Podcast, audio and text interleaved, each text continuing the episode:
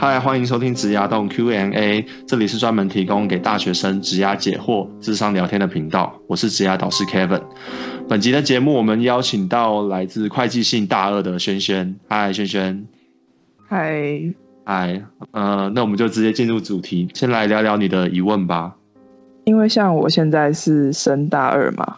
然后其实，在刚开始进大学，你不管是去听演讲，或是听一些。呃，大三、大四或是毕业学长姐都会回来分享说：“哎，你大学四年一定要好好累积一些经验，就是不要就这样混混混就念过去了，因为这样子你才有办法有那些经验，你才有办法去让你的履历什么的比较丰富。然后，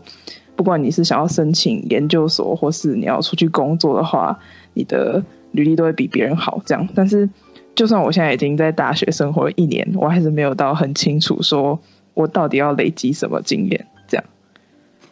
了解，那你可以先大致跟我描述，就是你自己认为什么是经验？我觉得就是去到跟自己在学校学校规定的地方以外的一些东西去参与那那边，然后可以让自己成长的吧。了解，因为我不确定你听之前听演讲他们的前后文，或是他们所强调的点是什么，那我可能就只能从你的问题大概去了解。那我自己所认为的所谓的职场的经验，或是说大学生的经验，我觉得它会是很类似的事情。它最后如果这件事情叫做你的经验或你的经历，其实就代表它会成为你的一部分。它可能是你做事的习惯，或是你看待事物的方式、你的观点、你的价值观，我都认为它是你的一个经验的累积。而这个经验所代表的意思是说。你经历过某一些事情，或是你做过某些事情，你看到某些事情的这一整个过程，我们最后所要强调，或是所希望你可以累积下来的是，你经历过，然后呢，你下一次看到这件事情，或者下一次再发生，你会采取什么样的行动，或是你怎么看待这件事情？这是我所认为所谓的经验，以及经验它代表的意义，就是你所经历的事情以及。这些经历的事情，最后会让你产生什么样的转变？那当然，这个转变我自己会认为，它如果是一个属于你的事情，它更像是一种，例如说，你可能会不加思索的就这样子去执行，或是你不用问，你也不用查，你所提供的认知，或是你所跟人家讲的话，它就会是自然而然的发生。有点像是说，你可能有一个跑步的经验。那我下次再跟你说，哎，我们去跑个步。其实你就不用去学怎么样去跑步，就是一个很简单的比喻。那如果你是放在职场上，有可能是你之前可能当粉丝专业的小编，所以你有一个 Po 文的经验。所以如果我是你的主管，我告诉你说，哎，你可不可以帮我 Po 一篇文章？你可能就知道说，哦，那我要 Po 文章，我第一步要做什么？第二步要做什么？第三步要做什么？所以它是一个很自动化执行的，然后你已经知道需要注意哪些事情，需要怎么看待这件事情，这个我都会认为它算是经验的部一部分。那目前为止，你觉得你的理解有跟我的理解有类似吗？还是你自己有什么样的看法？嗯，我觉得就大概像是你讲那样，对。那下一步我们就会开始思考说，所以这个经验可以干嘛？你自己有什么想法吗？我觉得对我来说，就是学长姐只讲到经验这两个字，就会让我没有很清楚，说我到底是要去，比如说我去社团当干部，还是我进学生会，然后系学会，还是我要去实习干嘛的？就是如果是以目前我自己的想法的话，感觉是对职场或是各种申请比较有帮助的，可能就是去参与一些干部的工作，然后跟一些工作领域吧，就是进职场。可是我也跟很多人聊过这个问题，然后大家的想法好像都不太一样。也是有人就是说没关系啊，我就先随便找个地方，然后进去做事这样子。那这个经验，它最后可以可以做什么事情，或是你到底想要累积出来干嘛？是让你更好找工作，还是？其实我一开始是想以研究所为方向，就是。呃，可能会看起来比较丰富吧，尤其是国外研究所好了，就是大家都说国外研究所很看的，不只是你的学校成绩，是你做过的一些活动。所以概念上有点是你希望有一些经验，然后来帮助你完成国外研究所的申请。我这样子理解是对的吗？呃，我的最终目标啊。那你知道申请国外的研究所需要什么样的经验吗？就是大家都很强调的一个，就是你最好是要有一些实习跟工作的。但是其他的也是有蛮多人说，哎，其实你把大学活动，然后你去呃参加多一点，或是你去主办一些的话，他们也会对你印象很深刻。然后我就觉得，嗯，那到底 对，就具体来说到底是什么？了解。那你有想过说，那他们为什么会有这样子不同的答案，或是说，为什么大学教授或是一间学校，他比较希望招收这样子的人？应该是觉得这样子的人，他们比较会愿意去做事情，还有就是，毕竟你经验越多的话，你可能会对各种方法、各各种东西都会更成熟一点吧。了解。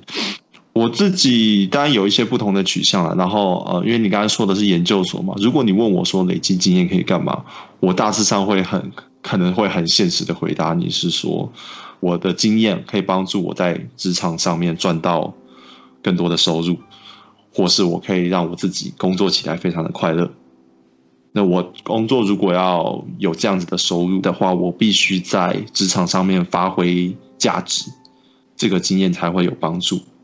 例如说，我可以帮公司赚钱，我可以改变企业的文化，甚至很会拍马屁让主管开心，这可能都是我的价值的来源。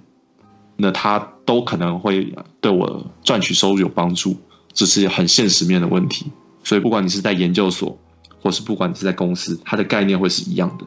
学校希望招收这样子的人，他会希望这一间学校出去的学生都是有名的，声望很高的。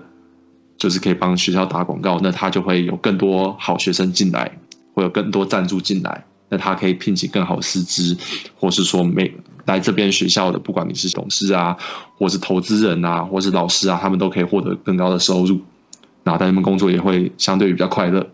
所以他们为什么会希望你是一个很棒的人或者很好的人？他概念上会是差不多的，所以你所有的经验，你所有的能力，都会最后会反映到。这一个应该说，这种这个系统，这这个系统，我指的是不管这间这个系统是一个公司的运作，还是是一间学校的运作，他们最终都希望你在这边产生一些价值，能够证明你价值的，他可能会从不同的方式来理解。那最具体、客观，可以马上看到的，就是你所做过的事情，然后它可以写在成绩单上的，它是有效果的。例如说，你曾经当过像你刚才说的嘛，系学会、系学会的干部，参加社团，或是曾去外面实习，然后甚至实习之后，你还啊替公司带来一些收入，或者是一些比如说粉丝专业的成长，或是你成功说服业主，或是你开发了一套系统等等的，都是你可以证明自己的方式。那如果你可以用过往的经历来证明自己对这间啊公司或对研究所或对这些学校有帮助的话，他们才会比较愿意把你找进来。这就是为什么我们要写履历，或是为什么我们呃在投递研究所，我们还是要跟教授做个 interview 等等的。这是我自己的答案了。所以回过头来，呃，我就会开始思考一件事情，就是我会怎么样的去发挥价值。这个是我认为。呃，你刚刚所问的问题就是累积经验到底要累积什么东西？我的答案会是，你应该把问题转化一下，就是你到底会呃透过什么样的经历，完成什么样的事情之后，你来证明自己有价值，这是你应该去问的问题。所以我现在应该要发挥什么价值，或是我想要发挥什么样的价值？我觉得会是一个比较深入或是比较精准的问题。目前为止，你可以理解这件事情吗？如果说就是以你的经验来讲的话，你大学四年有没有就是哪一个经验是你特别觉得，就像你说的，可以反映在工作上，或是可以呃让你有更多收入的？我可以跟你分享我的例子，然后不同人有不同的例子。呃，我刚刚要表达的其实并不只有所谓的收入面。嗯，呃，我对我自己内心的期望，我觉得也是一种经验。例如说，好了，我前一阵子做工作的时候，我面临到一个蛮算是一个难题嘛，但也不算，就是有点是工作倦怠的这种感觉。但这个倦怠并不是说我认为工作很无聊，是那个工作本身的重复性太高了，然后它完全不需要技术可言，它会交到我手上，纯粹是因为我对这个案子比较了解，然后这个案子公司暂时没有人可以帮我做这件事情。那我为什么说这个东西跟经验有关？就是呃，我其实在我那时候就在尝试做一个转变，我在想说我应该要怎么样看待这件事情，然后好让这件事情不会。影响我工作的情绪，而而是让我做这件事情的时候，我可能会产生到一些快乐，或是我觉得做这件事情至少不会是痛苦的。那我当然有经过呃一阵子的调试以及训练之后，我之后我成功跨过了这个门槛。那当然过程呃细节我就不说，但是后来我就觉得做这件事情，我觉得呃还蛮好的，而且也是也会是舒适的。那这个对我而言其实是一种经验。就是我成功的让一件我觉得有点无聊，但是他又必须做的事情，变成他并不会感受到那么无聊，或是并不会让我感受做的时候非常痛苦，然后让我可以正常的做这些事情。那它是不是一种经验？我认为它是。那它发挥的价值是什么？老实说，公司没有因此而收入变高，它没有很直接的变高。我老我必须老实讲，但是它让我自己的心情变好。对我，我刚要跟你解释的事情是，呃，你所累积的价值并不一定会百分之百呈现在你的收入面上，或是公司的收入面上，可能有一部分会回馈到你自己的自己本身的情绪，或是你一些价值观，这可能包含很多。像我刚才是一个心情上的转变嘛，有可能有一些其他的经验叫做，呃，激励自己，就是你有没有办法在你自己很没有动力的时候激励自己。或是你有没有办法在你碰到挫折的时候可以安慰自己，或是你有没有一个很强的学习能力，可以马上学会一件事情，这些可能都是经验的一部分，它并不会直接带来，呃，并不会替公司或者对你自己带来呃直接的收入成长，但它会改善你的生活状况，可能长期而言对你的这些经验或者你累积的这些。呃，自己面对自己或自己深入了解自己的一些技巧，它会对你有帮助，它也是一种经验。那你刚呃，回到你刚刚的问题是说，呃，我在大学有没有类似的经验？我会跟你说，我觉得有。例如说，我觉得大学大学有一个核心，我觉得是蛮重要，就是你如何学会一件事情。大学我觉得蛮长时候在教这个东西。如何学习？我我觉得是一种经验，它也是一种能力的累积。例如说，你碰到一个新的科目，因为我知道你是会计系嘛，像会计系，你可能需要掌握一些重点。例如说，你的分录的概念是什么？然后借贷方的概念是什么？就是你你可不可以快速掌握这些概念，然后并且把这些概念套用到实际的工作上？那你可不可以在下一次转换？例如说。呃，会计和经济，它的概念可能是不一样的。经济可能更多的是你要判呃分析一些东西啊，或者你要抓到一些元素，比如说供需双方啊，或是一些或是一些供给市场，或是说呃如何定价。然后像你们可能有学到一些什么无意曲线啊，或者之类的需求弹性啊等等的东西，这些可能是经济学方面的。那你如何快速的理解经济学的基础理论，然后如何快速的可以把它运用到一些实际的场景和案例？我觉得这个是在大学不断去练习的事情。那这包含可能还包含一些其他，例如说你如何进行逻辑判断等等，我觉得都是一个对职场上有帮助的东西。我刚才这样子讲，你可能听起来会很虚幻，虚幻。但我我觉得可以很明显的讲一个例子，例如说好了，有一段期间还蛮夯所谓的聊天机器人。嗯。反正聊天机器人简单的概念就是，呃，它会帮你自动回复客人一些讯息，或者客客人做了什么样的动作，它就可以帮你呃推波啊，或是跟客人。讲一些话，类似这样子的概念。那当初公司可能没有人可以理解这个东西。那个时候的状况有点像是一个浪潮，或是一个流行。好像你你的公司如果没有类似的东西，就感觉你有点 low，或是没有办法创造一些话题。那这个时候公司就会需要有一个人可以在短时间内快速了解这件事情，并且把它付诸实践。那这个我的认知就是，它是一个快速学习，并且把你学习的成果展现出来的一个能力。并不是没有每个人都可以有这样子的能力去马上掌握一件事情，并且很适当的把它呈现出来。那我我会觉得这个就是我在大学上面，呃，各式各样的经验累积所在职场上面最后做出的一个展现。它是一个很虚幻，但是它又是一个很具体的案例。我我有点难描述这样子的东西，但是它就确实是这样子的发生。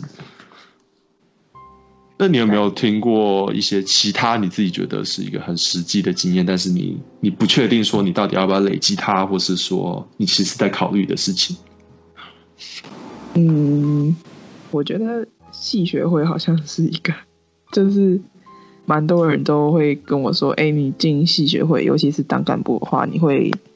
不管在哪一个部，你都会因为大家要合作啊，或是办活动，你会累积还蛮多的经验。但是我就会想说，嗯，就是怎么讲？因为系学会他在做的东西，就是。因为他是一个以系为单位在去办活动嘛，所以好像也不是说特别专精在某一个方面，所以对我来说，我而且事情有很多，所以我就想说，嗯，我到底要不要去做这件事情？他的所里面所累积到的经验，到底有没有办法说像学长姐啊，或者其他人跟我说的，有那么实际的帮助？这样，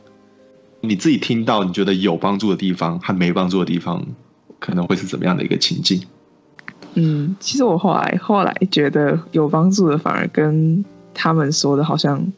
他们强调的重点不太一样。我自己觉得有帮助的，比较像是就是人际方面的，要去累积一些人脉。我后来自己觉得，呃，进戏学会蛮大的一个帮助是这样，因为像我是会计系嘛，因为在商学里面的话，我觉得会计其实已经算是相对比较小的一个圈子了。对，因为就是事务所嘛，对。所以感觉好像人脉的话，你身边周遭的同学们、学长姐们，感觉之后都有可能会跟你身在同一个环境。所以最后我觉得，对我来说，就是听了感觉真的真的很实际的，就是这个方面。那像其他他们强调的什么办活动可以累积经验啊，然后办讲座可以干嘛干嘛的，我觉得我听了就是哦，就是。感觉很没有用，对，就 是可以理可以理解他们为什么会说办这个东西有用，但是感觉这件事情不一定要在戏学会里面做。对，那你的理解是为什么会有用？你是说，就是就是你刚才说，你刚才说你可以理解，那你理解的是什么？就是因为办活动，就拿办活动这件事情来讲的话，你在做的方面，你一定。就是可能团队沟通啊，或是你如何去跟外部的人去做一些应对进退，那个都是会让你成长的一些能力嘛，或是你如何去进行一个企划什么东西的。对我觉得这个是有用的，没有错。但是就是像我刚刚讲的，就我会怀疑说，我真的有需要要进到戏学会是为了这个这件事情吗？而且尤其他们所办的活动还是就是一些很发散的东西，这样。那你觉得那些这些事情是重要的吗？就是你刚才所说的沟通，或是应对进退等等的。嗯，我觉得是重要的。可是，嗯，对，就是我觉得它重要，但是它没有到，就是他他没有重要到让我很可以很肯定说，哎，我就是为了这件事情说我要进去这样。你是说你没有办法很肯定说这个重要性多高？嗯，还是？就是我觉得它的重要性没有在我自己这边的认知没有高到我可以很肯定的说我要进戏学会去累积这个经验。了解，我的理解可能会跟你类似，然后但是我对于你所刚才所说的重要性的评估，我觉得可以讨论啦。就像我刚才所说的，就是我们累积经验，它应该要在职场上，不管是对他人。对公司产生价值，还是对我自己的开心，或是一些其他东西产生价值？我觉得他呃理想上都是往这个方向发展。